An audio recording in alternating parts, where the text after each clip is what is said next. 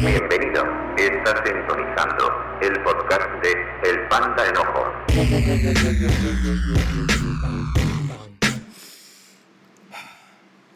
Ok, este, creo que se han puesto muy interesantes las pláticas que hemos tenido en el Panda Preguntón. Y no sé por qué parece que soy un locutor de radio frustrado, pero bueno. Eh, ok, ya sé que leíste en la descripción que voy a estar platicando con Ana Sánchez. Bananita para los compas, para los focus. Porque sé que me escuchas, sé que ahí estás escuchándome, chico, de focus. Ok, bueno. ¿Y quién es Ana? Es una, es una amiga que conozco de la misma iglesia donde conocí a, a Zoe y a Marco Dieb y a, Andrés García. Sí, primero comencé con mi iglesia, sí. Porque hay que, hay que invitar a los de tu comunidad que sean parte de tus proyectos. ¿Qué es eso de andar solito? No, eso es patético, ¿sí? Ok, no. y bueno, la conocí en Fuente Vía, una iglesia que está en Zapopan, Jalisco. Y es una chava que conocí en el grupo de jóvenes, donde ella también es parte del staff de jóvenes.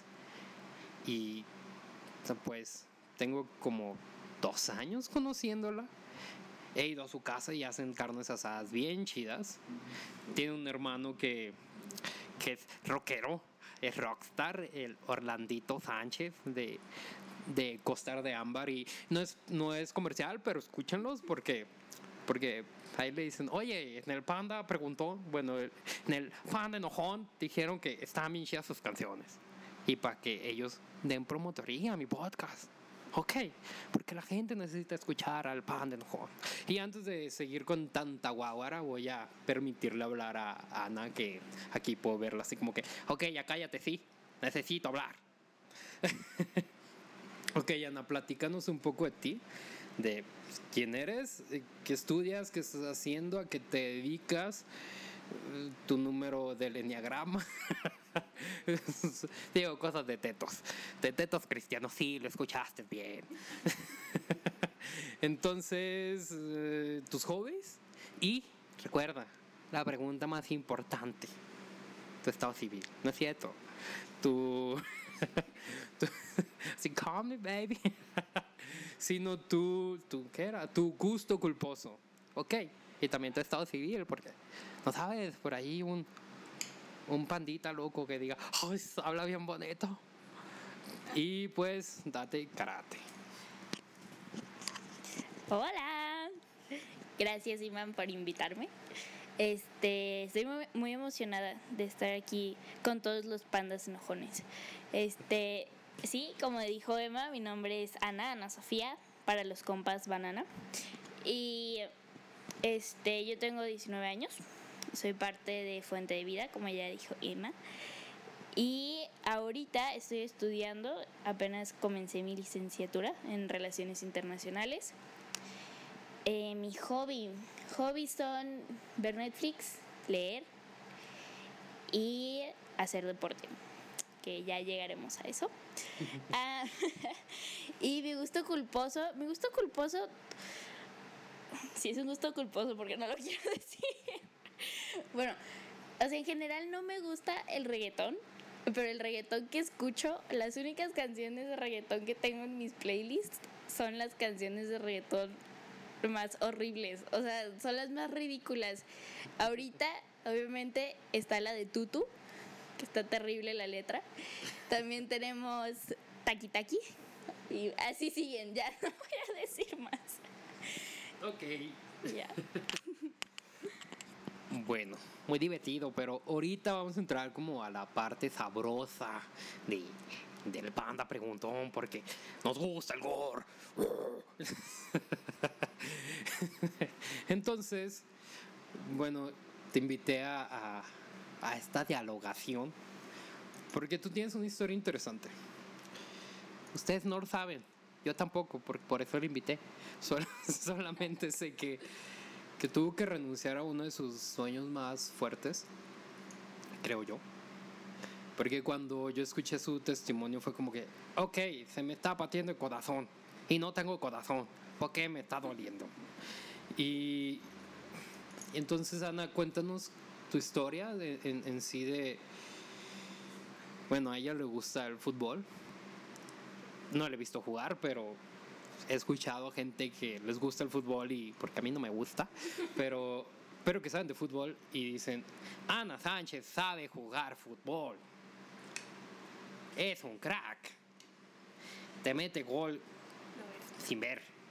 Y es como que, wow.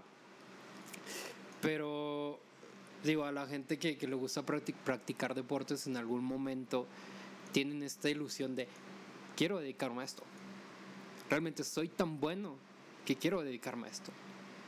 Y a veces hay que renunciar a esos sueños. Y cuéntanos esta historia trágica. Bueno, una de mis historias trágicas. Bueno, todas las que quieras. No, no es cierto, no es cierto. No les voy a decir eso el día de hoy. Este, sí, yo les decía que me gusta hacer deporte eh, desde chiquita. Bueno, cuando yo nací, no no caminaba, hablé antes de caminar y no fue porque era inteligente, era porque no podía caminar. Este, ya hablaba y todo, pero ni siquiera gateaba, no podía sostener mi, mi botella, mi biberón. Y entonces me llevaron al doctor y el doctor les dijo que tenía hipotonía, que es un tono muscular bajo, mis músculos son más débiles de lo normal, digámoslo así. Eh, a cada rato si tú me levantabas así como levantas un bebé de los bracitos, se me zafaba un brazo, bueno, un hombro, y este, cosas así. Y les dijeron a mis papás, pues va a necesitar terapia. Tomé creo que como tres años de terapia para empezar a gatear, caminar, todo esto. Y, pero la cosa es, necesita terapia y a ver si camina. Entonces, gracias a Dios, hizo el primer milagro en mi vida, que fue caminar. Que lo tomamos muy a la ligera, pero yo les puedo decir en mi experiencia que es algo muy increíble pensar que al principio no tenías esa posibilidad y hoy en día practiqué ballet, natación, soy cinta negra en karate y jugué cinco años de fútbol. Chavos, esta chica te puede pegar unos buenos guamazos. La respetan, sí. Este, eh, sí, entonces para mí ha sido cada deporte, cada logro deportivo no es solamente como, wow, soy increíble, es wow, Dios está haciendo cosas increíbles. Porque sí, se me hace muy, algo muy padre no sé, yo siempre dije que un día voy a regresar con ese doctor que le dijo eso a mis papás y lo voy a llevar mi certificado de cinta negra, todas mis medallas del fútbol, cosas así. Y decirle, pues, Dios es grande, amigo mío. y este, sí, pero como te digo, yo hice tres años de terapia, pero me dijeron que después de eso el deporte iba a ser mi terapia. Y es verdad, o sea, si yo dejo de hacer deporte, me empiezo a sentir muy mal, me empiezo a sentir, me empiezan a doler las piernas, me siento más débil, más cansada, que es muy raro porque normalmente te cansas porque haces deporte, eh, pero para mí es al revés. O sea, si no hago deporte me siento muy cansada y pues no está chido. Pero bueno, eh, sí, hice ballet, terrible, porque como les digo, soy cinta negra en karate, ¿por qué me metieron a ballet? no sé, pero el punto es, pues es niña, la vamos a meter a ballet. Y yo fingí enfermarme en todas mis clases de ballet para que me dejaran salir, porque lo odiaba mucho. Y este y un día fuimos a una presentación de taekwondo y yo volteé a ver a mi papá y le dije, eso es lo que quiero. Eso es lo que yo quiero. No encontré taekwondo, pero encontré karate cerca de mi casa. Sí. Y y sí, fue algo totalmente diferente porque quería estar ahí. No había estado en algún deporte que dijera, sí, quiero estar aquí, quiero echarle todas las ganas, llegar temprano, entrenar, todo. Y fue muy padre, pero yo siempre desde chiquita, yo creo que porque veía a mi hermano, mi hermano mayor, jugar fútbol, yo decía, quiero jugar fútbol. Y le decía, enséñame a jugar fútbol, y jugábamos fútbol. Y ya finalmente a los 12 empecé a jugar fútbol y me encantó mi mamá me decía de que es que no entiendo. Por ejemplo, en el karate yo me hacía la dormida, así cuando no quería ir. Y ahora ella era la que me tenía que decir a mí en el fútbol, ¿y si no vas hoy? ¿Y si no vas hoy? O sea, de pasar de que yo no quería hacer las cosas, ya era mi familia la que me decía, no vayas, que ya no vayas a entrenar hoy, has ido a entrenar todos los días. Y decía, no, no. Y em, sí, jugué cinco años. El último año hubo un cambio interesante. Hicimos un cambio de entrenador, bueno, nos hicieron un cambio de entrenador. Un entrenador muy bueno que entrenó a la selección nacional, femenil, obviamente. Y muy bueno, muy, muy bueno. Pero por alguna razón, al hacer pruebas físicas, al hacer pruebas técnicas, no le gustó mi manera de jugar, mi manera de entrenar. Y me dijo, bye. Y para mí, después de haber formado parte de este equipo cuatro años, dije, ah, no. y puede sonar un poco arrogante lo que le dije, porque le dije, yo siempre he formado parte de este equipo, no me puedes sacar. y me dijo, pues no estás dando lo suficiente, lo que yo quiero para este equipo, entonces entrena y luego hablamos. Y lo hice, estuve entrenando en un equipo de una división menor. Estuve ahí por un mes, casi dos meses, hasta que le dije, dame otra oportunidad. Y me dijo, está bien. Regresé al equipo, pero no es fácil porque igual para muchas personas es como hay fútbol, pues, es un deporte, solamente haz otro deporte o lo que sea, pero lo que está detrás de lo que a mí me movía a jugar fútbol. Mi papá enfermó cuando yo tenía 13 años de esclerosis lateral amiotrófica, lo que tenía el científico Stephen Hawking. Ah. Y este. Él. Y este. y pues fue algo muy difícil. Era muy difícil estar en casa, era muy difícil estar con la familia. Entonces el salir a entrenar, estar en la cancha, era olvidarte de todo eso por dos horas por 90 minutos, por lo que fuera. Y al mismo tiempo era mi manera de sentirme más cerca de Dios. Porque cuando tienes una situación así en casa, eh, sí, al principio tienes mucha fe y piensas en milagros y todo esto, pero mientras tú lo ves avanzando y ves que el plan de Dios puede girar para otro lado, eh, para mí el fútbol era la manera en la que pues yo antes de jugar siempre orábamos y además yo oraba individualmente justo antes de empezar. Y entonces para mí salir del fútbol significaba ya no tener eso, no tener esos momentos con Dios, era renunciar a esos momentos con Dios aun cuando las cosas estaban difíciles. Y por eso me costó tanto trabajo dejarlo.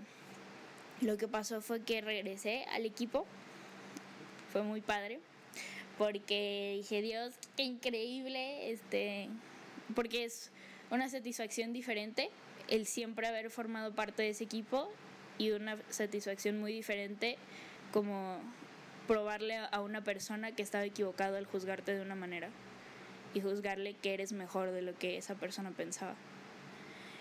Y dije, ok, si esa fue la enseñanza, qué chido, la verdad. Al principio, como dices, pues, este, pues te pasan muchas cosas por la cabeza y dices que Dios, qué onda, que yo siempre he sido parte de este equipo, sabes lo que el fútbol significa para mí, bla, bla, bla. Pero cuando el entrenador me dijo, me estás probando que me equivoqué, dije, wow, que Dios, qué increíble, perdón, tus maneras sí son mejores.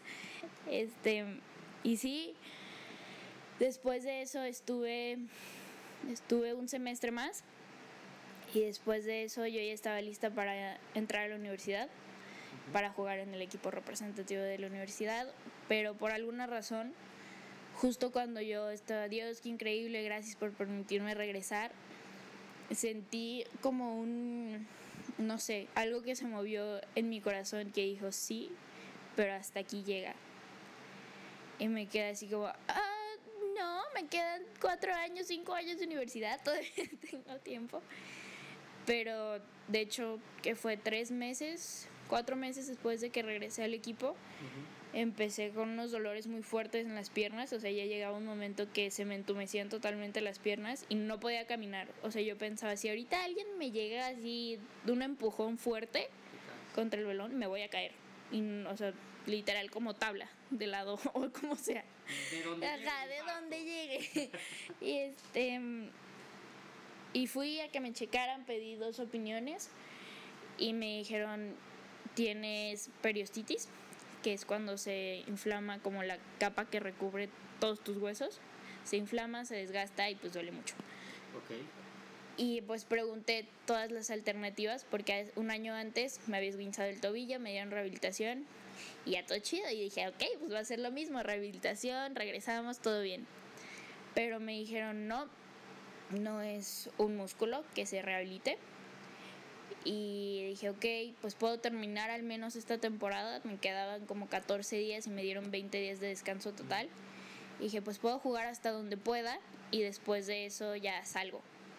Y el doctor me dijo, lo único que va a pasar si tú haces eso es que te vas a generar una fractura por estrés. Y en dos semanas te gusta, te voy a estar operando por una fractura por estrés. A tus 18 años, ¿crees que valga la pena ya tener una cirugía en las piernas? Me dijo, para mi parecer, creo que ya hasta aquí llega. No creo que valga la pena. Y fui a esa cita con mi mamá y mi mamá solamente volteó a verme porque ella sabía, ella sabe lo que significaba ese deporte para mí. Y dije, ok, está bien, gracias. Salí y me acordé del momento en el que te digo que dije Dios gracias, pero sentí que me decía sí, te enseñé algo con esta experiencia, pero hasta aquí va a llegar. Y dije, ok, ya me habían avisado, ya tenía previo aviso de que algo así iba a suceder. Eh, pero de todos modos fue muy difícil, fue muy difícil porque, te digo, para mí era mi manera de conectar siempre, de entregarlo todo a Dios. Siempre, o sea, yo tomé esa decisión de, sí, voy a darle mi todo. Y al final cuando me pregunten, oye Ana, qué chido jugaste hoy, gracias a Dios, gloria a Dios. Y eso impactaba muchísimo a las personas. Claro. Porque todo el mundo piensa, es tu esfuerzo, es tu disciplina, es tu entrenamiento. Pero yo sabía que eso no era todo. Y cuando tú les dices algo así, causas como este pensamiento de Sí, no, por qué Dios. no se lo espera. Ajá. Y quieren saber un poco más. Y simplemente yo decía, si puedo plantar eh, como esa pequeña semilla de por qué Dios, dije, para mí es lo mejor que puedo hacer. Y fue difícil. Todavía hace poquito fue el Mundial Femenil. Y yo lloré, lloré porque me acordaba cómo era estar ahí, sea, la adrenalina, el correr, los choques, porque yo era defensa. Entonces, era, era, sí, sí, sí, era intenso. Para alguien que es karateca, pues. entiendo. Sí, pero me gustaba muchísimo. O sea, te sentías increíble pensar que habías, pues, no sé, dado todo por tu equipo y seguía el partido, seguía todo porque estabas tú entregando tu todo, ¿no? Ujú. Y ver el Mundial Femenil hace poquito, este verano, fue muy fuerte, sí. Hasta ya terminó y yo estaba llorando y mi hermano me decía, si quieres un día de estos vamos a jugar fútbol. Y decía, es que no se trata de eso, porque ya no es lo mismo, no es el mismo nivel, exigencia, nada. Pero cuando dejé el fútbol, yo creo que fue un mes después que nuestro pastor, también invitado del Panda, Ah. Marco Diep, Antonio, eh, me hizo una invitación a un grupo que él estaba haciendo para predicar. Un llamado que yo había sentido en mi corazón hace mucho tiempo, pero decía yo, no sé por qué siento esto, si no estoy lista, no estoy preparada, nunca he estudiado nada al respecto. O sea, no. Y justamente llegó esa noticia más o menos un mes o yo creo que igual y menos de que me dijeron que ya no iba a jugar fútbol. Entonces fue la manera de Dios de decirme, no, o sea, nuestra relación no era solamente tuyo y el fútbol. Sí, sí, sí. Vas a conocer como una nueva manera en la que tú y yo nos vamos a relacionar y una nueva forma para darme gloria y ahorita te puedo decir que no lo cambiaría. O sea, volvería a tomar la decisión, o sea, si me dieran esa oportunidad de decidir, ¿quieres seguir jugando fútbol o quieres predicar? Te diría, te entrego el fútbol completamente. Es difícil, pero sé que, o sea, esa es una manera en la que digo, neta, los planes de Dios sí son mejores. Y ahorita es lo que más me encanta hacer, lo que más me gusta preparar, por lo que más me gusta darle con todo. y sí. Wow, dijo el perro. Este, sí está fuerte. Eh, me identifico en esta parte, ¿no? En, que del fútbol o el previo a los partidos, que tú te conectabas con Dios. Este, los que han escuchado el pan de enojón de tiempo atrás sabrán que me atropellaron. No una vez, dos veces. Y no obstante, por andar de vago, mm, mm, di un mal salto en algún lado y, y también otra vez que no puedo andar en, bicicleta. Y, y, yo entiendo esa parte porque la bicicleta era mi comunicación con Dios. O sea, era de desde que salía de mi casa hasta el trabajo yo estaba orando. Y son momentos increíbles. Dios, son momentos que igual y pueden pasar como ordinarios, pero tú sabes que para ti significan una cercanía con Dios como la que no tienes igual ni siquiera el domingo en la mañana. Sí, sí. Y, y a mí me... Al, ahorita ya no me muevo en bicicleta. pero mi, mi, mi, comunicación no, no se tuvo, sí se tuvo un tiempo. Porque en la segunda vez que me atropellaron, a mí me había pasado un carro así bien cerquita y sentí miedo. Dije, Dios, protégeme, que no me pase nada. Cuadro B, un imán embarrado en el piso. No sabes qué tan inseguro me sentí de neta Dios. O sea, así es como me tengo que sentir cómo es que tú me cuidas pero es que lo estaba racionalizando mal. O sea, ya yo, ya entendiendo, tú digo, esto luego se lo voy a contar bien. Porque ahorita no se trata de mí, se trata de Ana. Y este es mi podcast, entonces se calla, se me calla, ¿sí? Eh, pero entiendo esa parte. Y al momento en que yo perdí eso, de que es que es ahí donde lloro, es ahí donde yo platico contigo, es ahí donde me detengo y digo, Qué bonitas son las aves que creaste. Qué bonitos son los árboles que creaste. Qué bonita es la gente tonta que creaste. Porque no saben manejar, jalisquenses, no saben manejar. Pregúntale a cualquier biker que, que se mueva bien. Así, no saben manejar los hijos de su madre. Pues yo no lo digo, yo digo, no saben manejar los hijos de Dios. Pero pero entonces es ahí, donde yo, yo digo, wow, Dios, eres grande. Y tú, eh, neta, yo hice viajes evangélicos por un tiempo llevando mi rap y todo eso. Pero es aquí donde me había sentido más conectado con Dios. Incluso ustedes fueron testigos de algún momento profético en jóvenes de, de que me poseyó eh, ándale, quieres jugarle a tener una relación conmigo. Ahora dice las cosas que yo quiero que mis hijos escuchen. Y yo, pero, pero dime las cosas para mí, para mí, para mi vida. Te lo sí, como morro. Y está, está, ¿cómo? ¿Duele? Pero ese dolor, háblame de ese dolor en el que estás ante el doctor y te dice, Ana Sánchez, bueno, Ana Sofía Sánchez tú ya no vas a poder jugar fútbol. ¿Cuál fue tu primer pensamiento, emoción? Obviamente, hasta yo escuché el, el que se rompió el corazón. Pero, ¿culpaste a Dios o qué fue? Cuéntanos esa parte, ese lado humano, emocional de Ana Sofía Sánchez, alias La Banana. la banana. Eh, sí. Eh, fue, fue algo confuso porque cuando me lo dijo, yo no me esperaba eso. Yo siempre que tenía...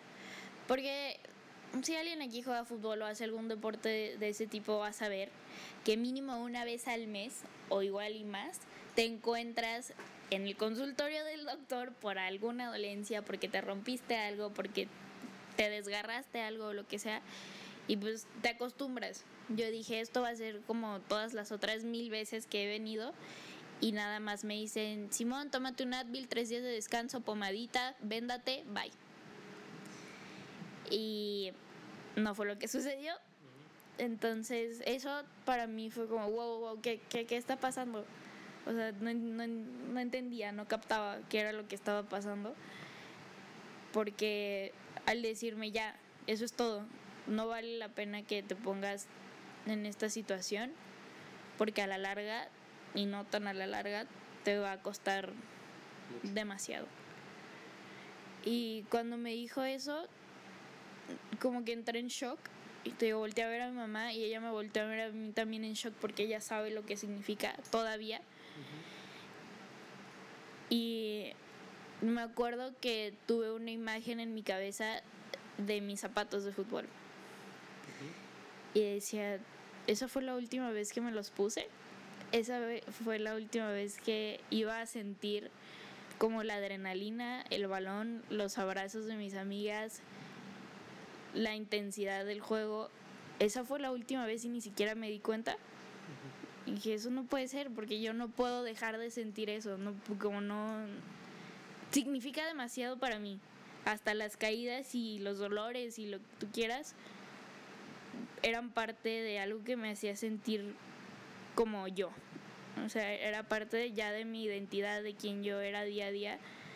Y que de un momento a otro te digan, pues ya no, ya no eres esa persona. Que te quiten como una parte tan grande de ti y de quién tú eres. Pues sí fue, como dices, escuché como tronó el corazón. y llegué a mi escuela, porque fui tuve que ir en la mañana. Llegué a mi escuela y mis amigos más cercanos me preguntaron de qué, ay, ¿qué te dieron? Y yo empecé a llorar, empecé a llorar porque dije, me acaban de quitar lo que más amo hacer en mi vida. Y mis amigos que me conocen empezaron a llorar conmigo porque ellos también sabían que no puede ser. O sea, ellos pensaban, Ana, fútbol. Y ahora era, ¿quién eres? Te, o sea, te acaban de quitar una parte de quién tú eres. Y pues humanamente ese fue el dolor tan, tan horrible que te digo, hace poquito lo volví a sentir, fue como un recuerdo y no, no estuvo chido, no estuvo chido sentir eso otra vez. Pero pues sí, por el lado humano, que la verdad creo que siempre se debe de hablar, no, porque siempre nos enfocamos en el final de, sí, estuvo feo, pero Dios hizo tal cosa. Pero verdaderamente lo que pasó en ese lado humano siempre importa muchísimo. Por eso. y por eso estamos aquí. Por eso existe el pan enojón. Sí. Es, es hablar sobre el elefante rosa de la habitación. Sí me escucharon, ¿para qué se hace? y, y va, e, esta parte humana, pero algo que tenemos los cristianos es esta parte de fe, esta parte espiritual. Está Ana, ok,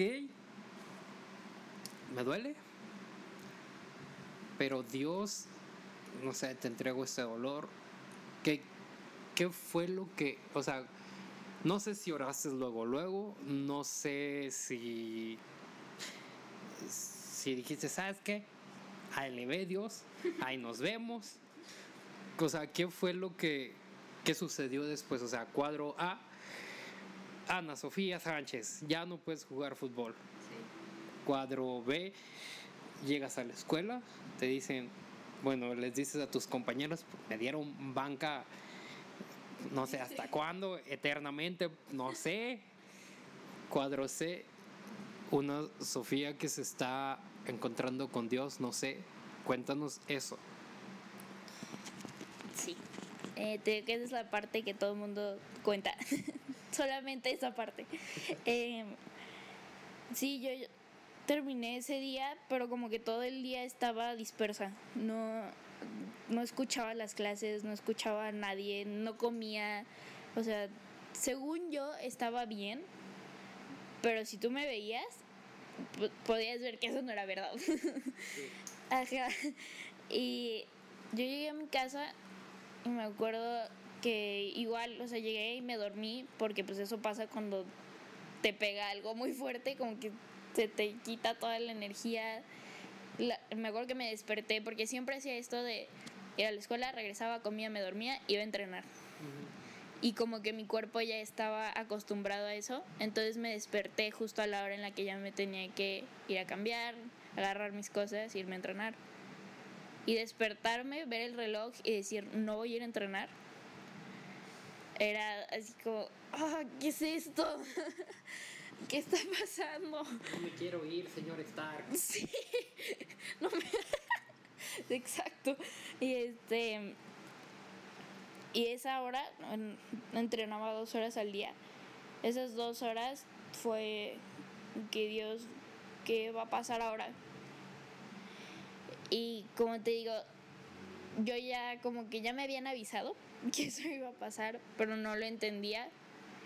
Y dije, sí, o sea, sí me dijiste que hasta aquí iba a llegar, pero eso no quita que me esté doliendo, eso no quita que esto esté siendo muy difícil para mí y no, no sé qué hacer. O sea, en serio hubo un momento que dije, no sé qué hacer, pero por pruebas y dolor más grande que ese previo, yo ya sabía que, que Dios iba a ser fiel, porque lo había sido en cosas más grandes y podía confiar en que me iba a llevar a lugares nuevos, a lugares que me iban a traer otro nivel de pasión, otro nivel de gracia y eso fue exactamente lo que hizo.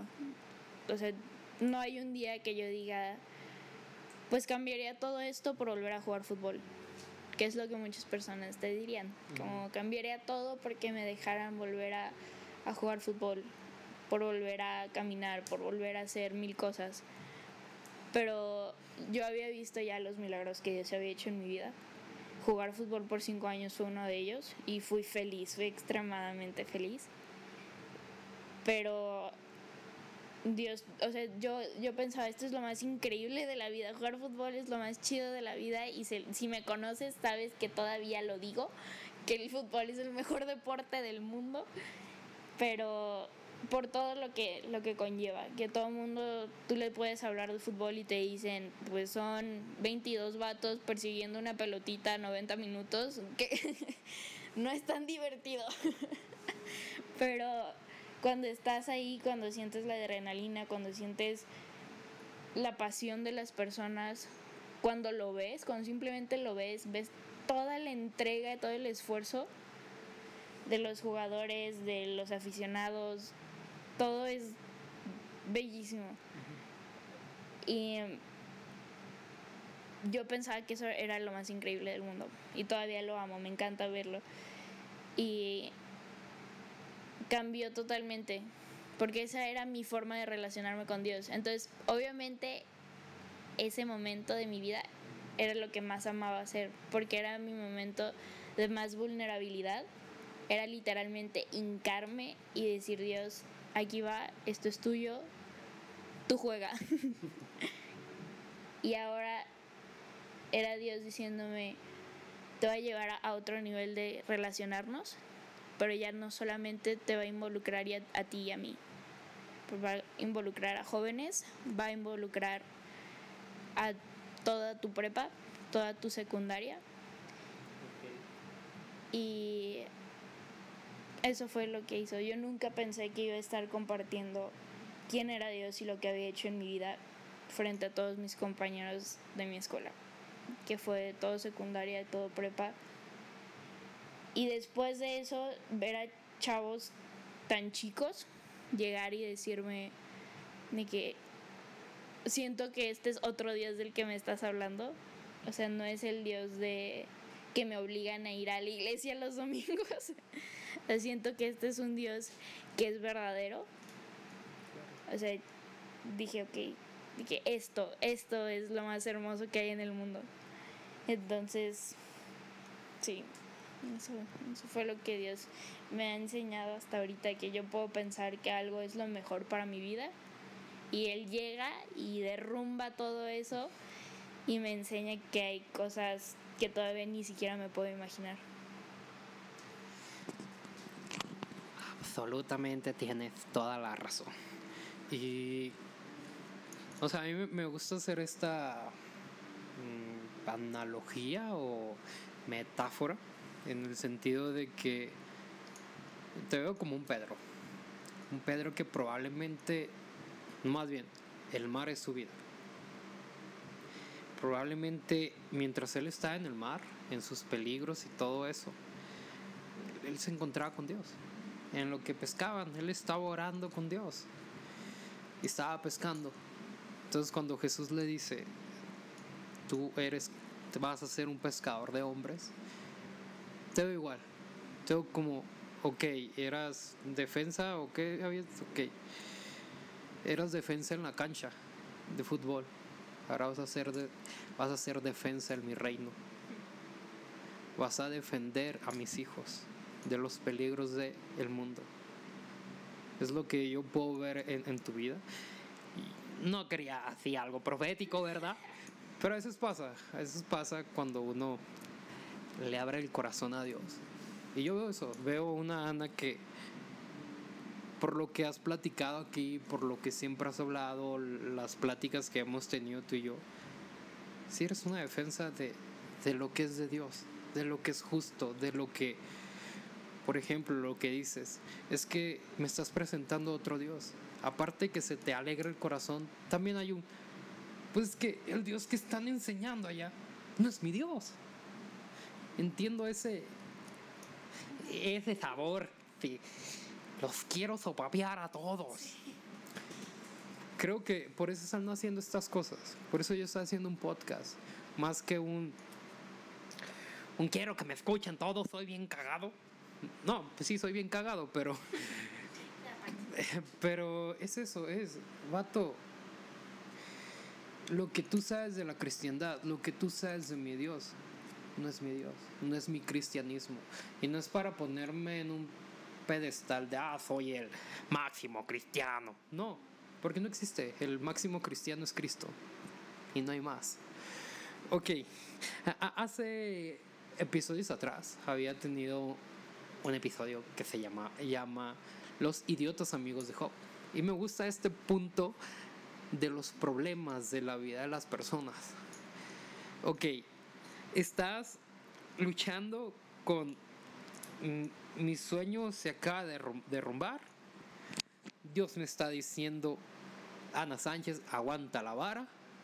Tengo mejores cosas para ti que las estás viviendo, lo veo en tus ojos. Pero siempre no falta el idiota, amiga, ay, idiota amigo de Job.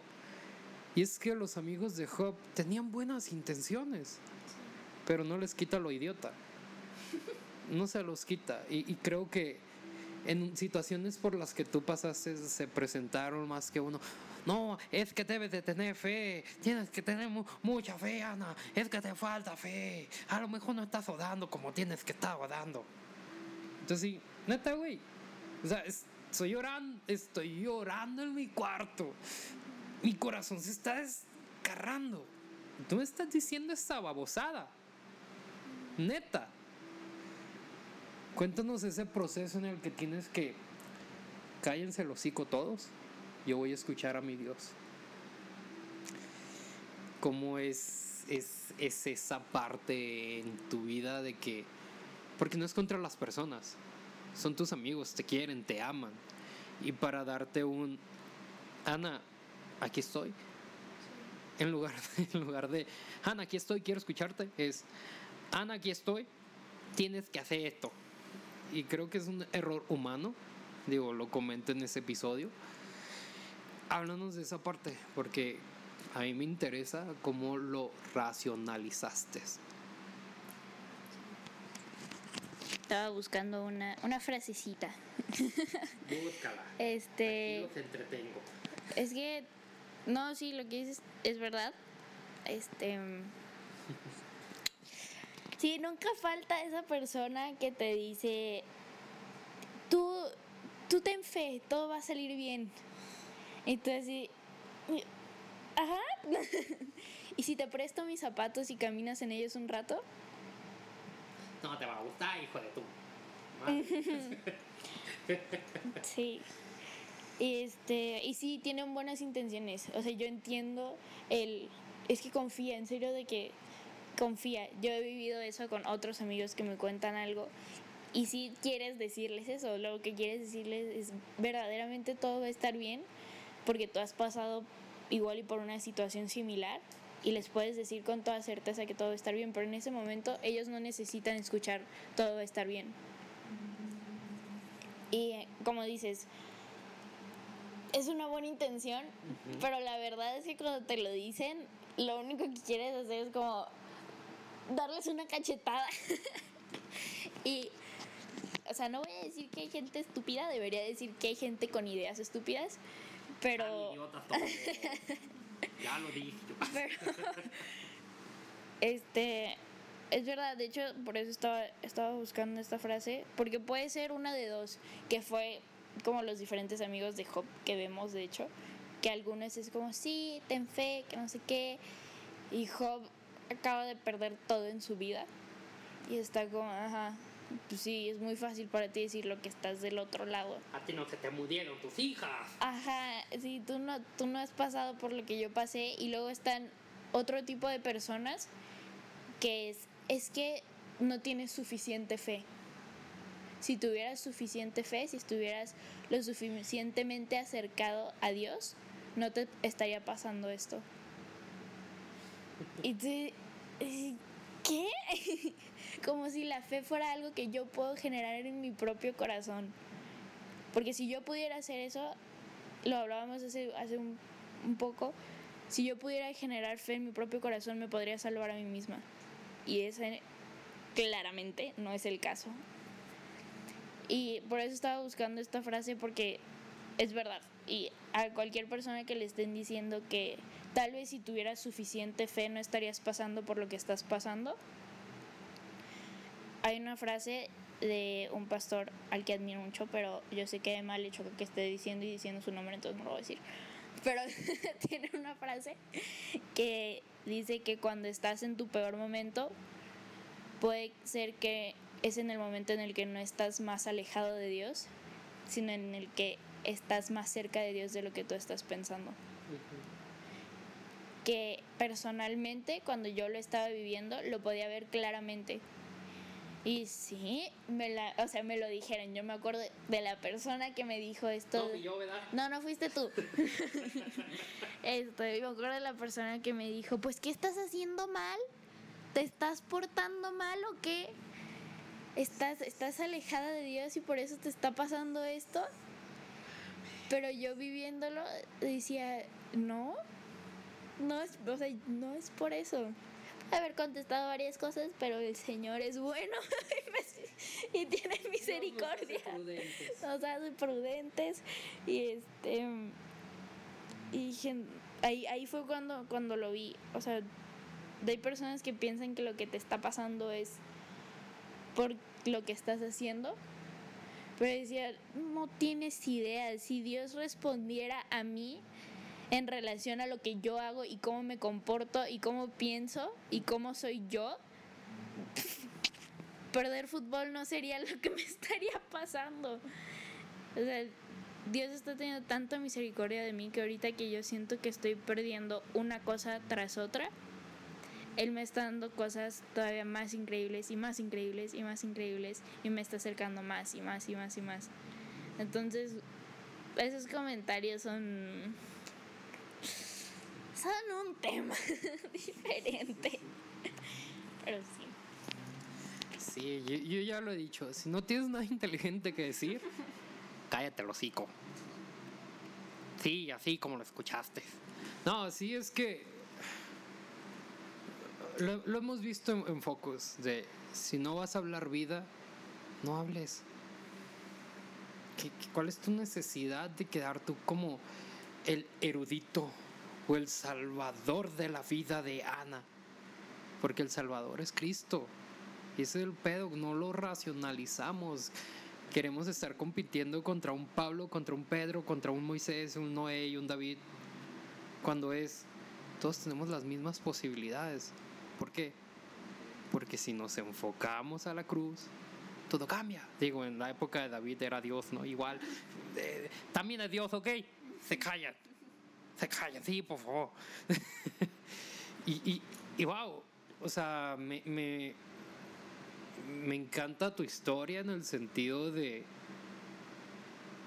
renunciar a un sueño, porque los sueños están en todos los formatos. En fútbol, bueno, en deportes, en carreras, en personas. ¿Cuántos corazones heridos no hay? Porque, ah, mi cos no me, mi cos, mi crush, mi crush.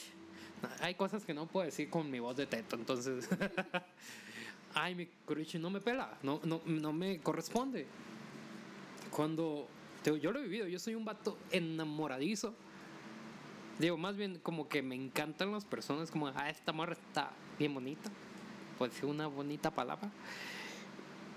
Pero a veces no son los planes de Dios para mi vida. Y me topo con, no sé, creo que, creo que Dios me conoce. Entonces como que, hijo, te, te, te está distrayendo con una filistea. Y de momento es como que, ay, mira. Y, y, sin pensarlo, o sea, ni, ni, la vi de que estaba bonita, es como que comienzas a cotorrear a esta persona, es como que, ok, ¿por qué estoy teniendo emociones cuando la persona de allá es la que me gusta? Y luego es como que, pero tampoco esa es para ti, ja, ja, ja. Y, y, y, es como que solamente te salvé de la filistea. Toma tu corazón. Digo, pareciera que, que, Dios hace eso, pero no es cierto. Uno a veces con sus ideas se los hace. Y, y, y creo que ya todos aprendimos algo aquí. Sí, aprendiste algo, si no, escúchalo todo otra vez y otra vez para tener más reproducciones. Y apuntas, haces tus apuntes y, y... Ok, ya nos hablaste tu historia. Estás en, lo llamaré discipulado de cómo predicar. ¿Qué es lo siguiente que sigue en la vida de Ana Sánchez?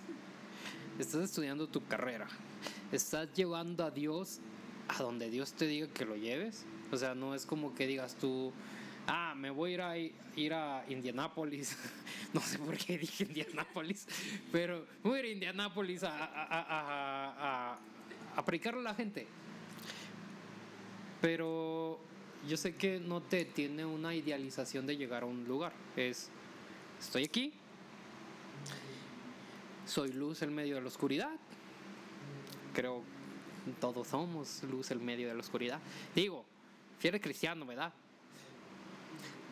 Perdón, pero las cosas como son, ¿ok? Ahí luego te quejas ahí en, en mi WhatsApp.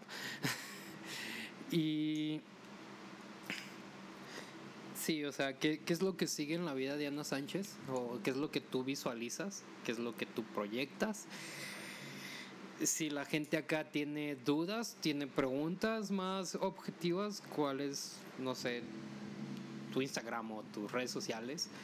Y, y creo que ya, ya son todas las cosillas que, que, es que ya empezó los chicos de la alabanza. No respetan cuando uno está haciendo su podcast. Eso, todo lo que dije. Sí. es para que nos hagan sonar más espirituales al final. eh, sí, es interesante esta pregunta porque estar estudiando ahorita lo que estoy estudiando es, si me conocen saben que es otra vez entregar otro sueño porque sí, lo que cuando Dios me presentó este nuevo proyecto en mi vida que es compartir, dije, ok, vamos a darle con todo esto y no vamos a parar. Y yo quería enfocar mis estudios, mi universidad hacia eso. Pero Dios dijo no. Dijo, vas a hacer algo diferente, que es lo que estoy haciendo ahorita, y es otra vez entregar un sueño, pero darme cuenta que donde Dios te pone es por una razón. La carrera que yo estoy estudiando en la universidad en la que estoy estudiando es, es complicado en el sentido de que todos tienen una percepción, porque ves mucha, mucha historia, mucho de todo, y sabes que si ves historia, ves la historia de la iglesia. Y pues la historia, lo he dicho antes, ha puesto a la iglesia, o bueno, nosotros como iglesia nos hemos puesto en el lado erróneo de la historia, pero eso es un lado de la historia. Y yo estoy dispuesta a hacer y deshacer lo que sea necesario para intentar ponernos del lado correcto de la historia. Que no va a ser fácil, y hay muchas personas con las que vamos a batallar y con las que estoy batallando día a día porque, como te digo, conocen un Dios ajeno, un Dios que es indiferente a nuestras vidas, no un Dios relacional, no un Dios que piensa en tu ahora, en tu futuro y que trabaja y está a tu favor. Entonces, ¿qué viene ahorita para mi vida? No sé exactamente. Todos los días me la cambia un poquito. Está bien, lo me mantiene interesada en esta vida. Pero por ahorita es, como dices, ser defensa donde me toque serlo. Y seguir entregando todos los días este proyecto y otro proyecto y otro proyecto a lo que tenga preparado Dios porque me he dado cuenta que lo único a lo que yo me agarre es lo único que estoy segura de perder. Lo único que yo intente sujetar con todas mis ganas es lo único que tengo asegurado para perder porque Dios tiene planes que cambian cada que Él quiere y es difícil, pero pero creo que más bien no creo. Estoy segura de que vale la pena. Entonces pues ir trabajando en como lo, lo humano lo profesional o lo que sea pues seguir con la carrera. Eso es lo que viene.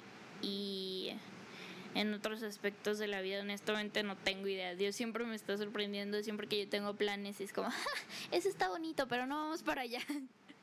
Entonces, sí, si quieren hablar de algo, si dije algo que estuvo mal, que me pasa seguido, no se preocupen, eh, me pueden mandar un mensaje a mi Instagram o a mi Twitter.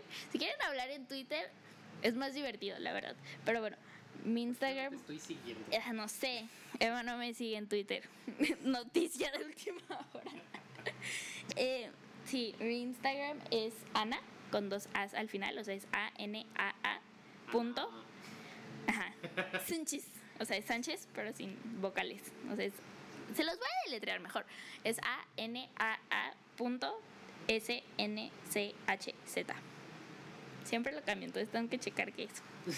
Y, y mi Twitter es más fácil. Es Ana, normal. Sánchez, guion bajo.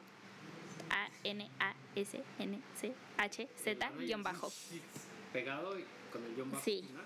Exactamente. Si no, además se los puede escribir en la descripción, porque yo sé que esto es muy confuso.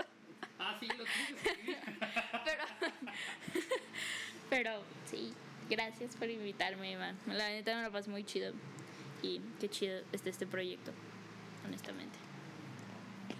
No, gra- gracias a ti yo me la pasé a...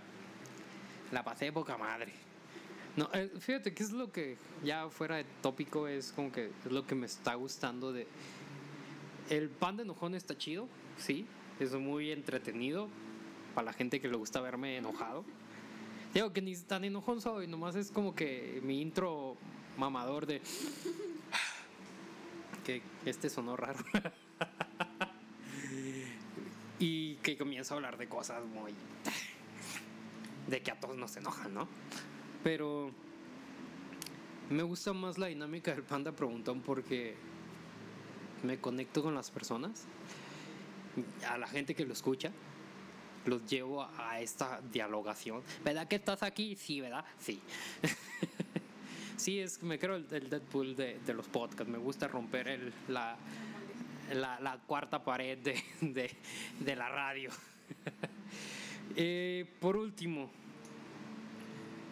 bueno, cuando vayan a escribirle a Ana, le dicen, hey, te escuchamos en el panda, enojón, porque luego se va a sacar de onda. Así como, ah, caray, ¿quién te contó mi vida?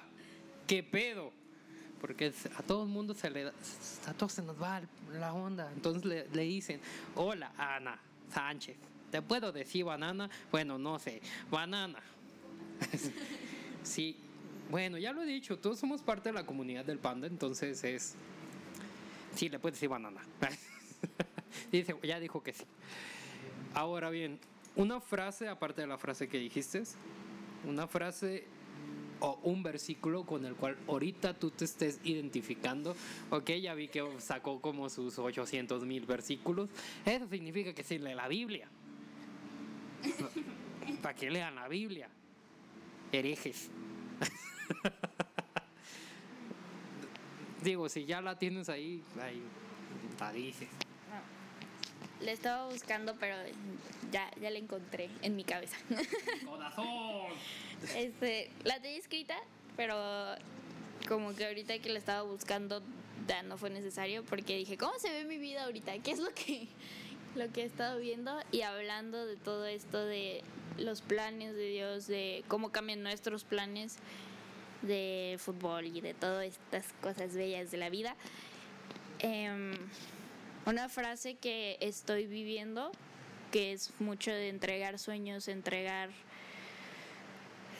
ocupaciones, carreras, lo que sea, personas, em, es que mi ocupación no cambia mi misión.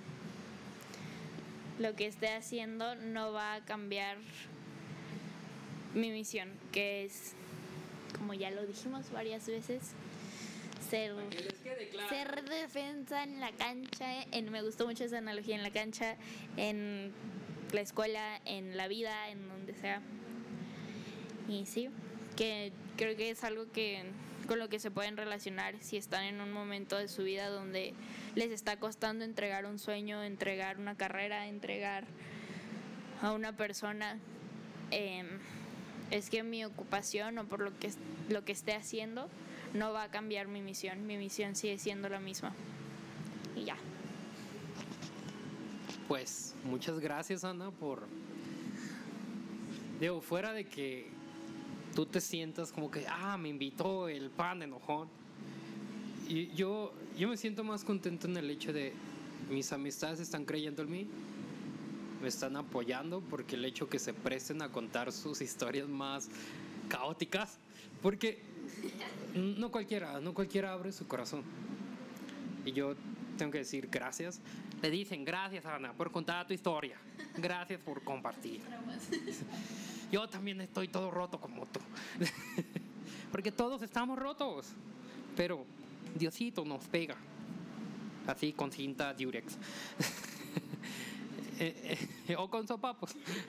A mí me, pega, con, me, moldea con sopapos. Este, pues muchas gracias. Yo, yo lo disfruté.